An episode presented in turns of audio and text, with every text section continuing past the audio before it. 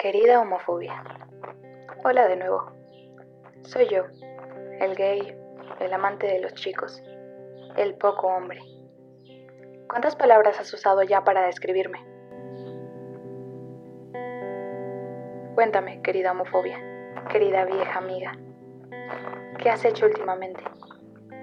¿Has buscado nuevas maneras para poder destruirme con tus palabras, tus acciones y, sobre todo, tu rechazo? Déjame contarte a través de esta carta, vieja amiga, que crecer contigo en esta cultura llena de machismo ha sido un viaje sumamente duro y difícil para mí. Desde el día uno. Es decir, te conozco desde que me encontraba en la panza de mi madre.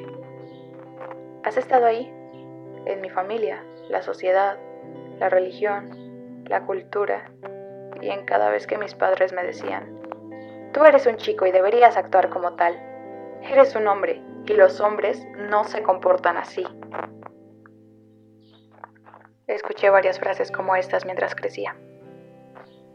La gente intenta explicarse si nací de esta manera o fui moldeado así por la sociedad. Después de vivir con tanto odio, comencé a creer que todo iría mejor. Es decir, que podría ser peor, ¿cierto? Pero tú y yo sabemos que no fue así díganle hola a la escuela. Y entonces mis compañeros me veían como si no fuera parte de ellos. Me trataban como un rechazado. Créeme, la sociedad tiene un gran problema con ser diferente. Pero dime, vieja amiga, ¿qué se supone que un niño de 7, 8 o incluso 9 años debería de hacer con esas palabras? Y no solo palabras, también gestos y acciones. Es más, aún recuerdo compañeros gritando desde la esquina. Pequeña princesa, ayuda a la niñita. ¿Y qué se supone que debería de hacer? ¿Darme la vuelta y gritarles también?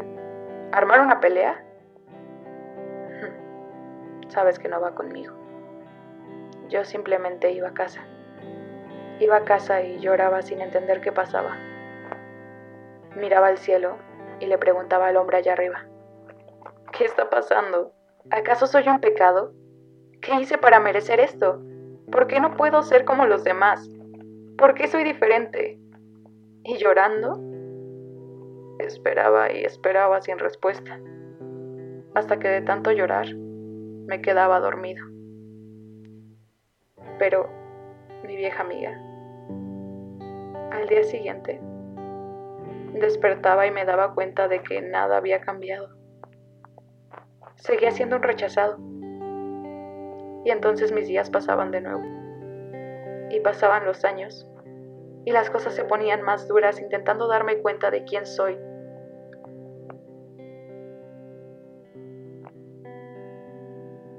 Querida amiga, conforme mis años pasaron, más y más insultos se iban sumando a mi diccionario, el cual titulé Insultos de la A a la Z para Iván. Y créeme, hay demasiadas páginas llenas en solo el primer volumen. ¿Cómo alguien tan joven podía lidiar con tanto odio? Bueno, tú dime. Fuiste tú quien tomaba las palabras más hirientes y las marcaba con sangre en las páginas del diccionario. ¿Y sabes lo peor, querida amiga? Que empecé a describirme a mí mismo con esas palabras. Y no solo esas palabras, sino las que todos los demás también me decían. Inicié a creer que yo era esas palabras y me devoré todas y cada una de las páginas del diccionario. Hasta que llegué a un punto donde me perdí. Me perdí a mí mismo. Ya no tenía identidad. Y entonces llegó ese momento donde, pretendiendo ser esas palabras, mi corazón se rompió y la vida dejó de tener sentido querida amiga. Mi corazón estaba sangrando y mis lágrimas inundaban toda la habitación. Y, y yo estaba ahí, solo, sentado, ahogándome poco a poco. Pobre de mí, ¿verdad? Es decir, suena como si intentara llamar la atención. Pero tú sabes que no es así. En esos momentos, solo dejaba todo fluir. Mientras, afuera de la habitación, ponía mi cara de heterosexual. Si es que eso tiene algún sentido. Y repetía eso todos los días, pretendiendo estar bien. Amo a los chicos. Así soy yo, ¿cierto? ¿Cierto? Así debería de ser.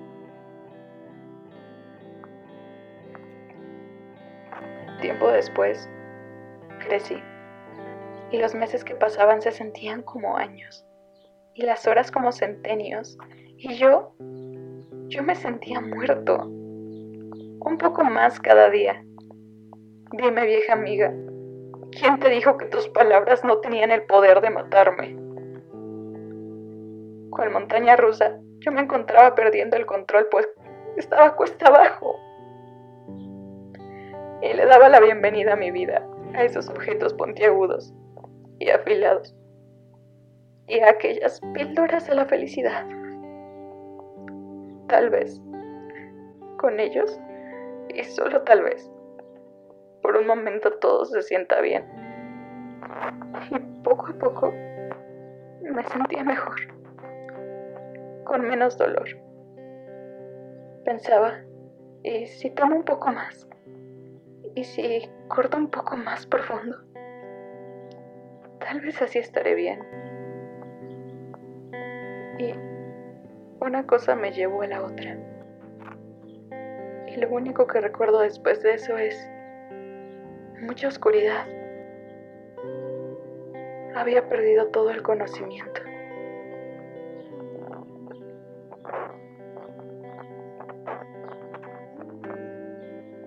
y solo podía pensar, necesito a alguien que me ayude, necesito ayuda. Y de la nada,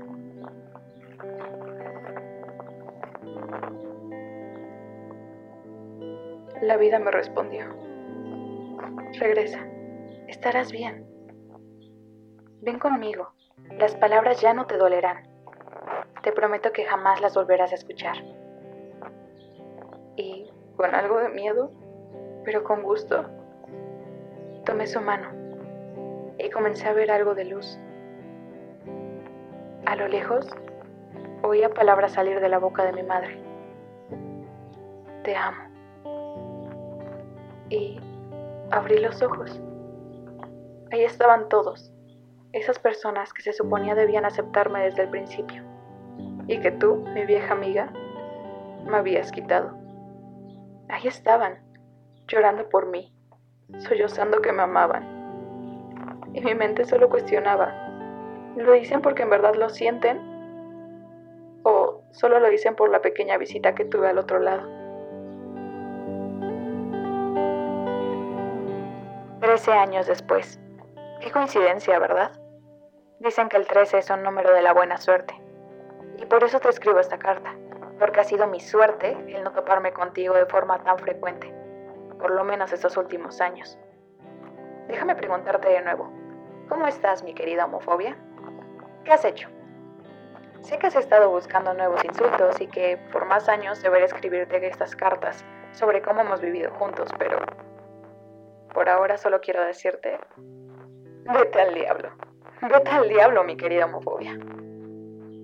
Yo estoy bien. Estaré bien. Y acomodaré mi cabello y levantaré la cabeza y te enfrentaré caminando hacia adelante, coleccionando tus palabras en ese diccionario que pronto quemaré, olvidando que estás ahí.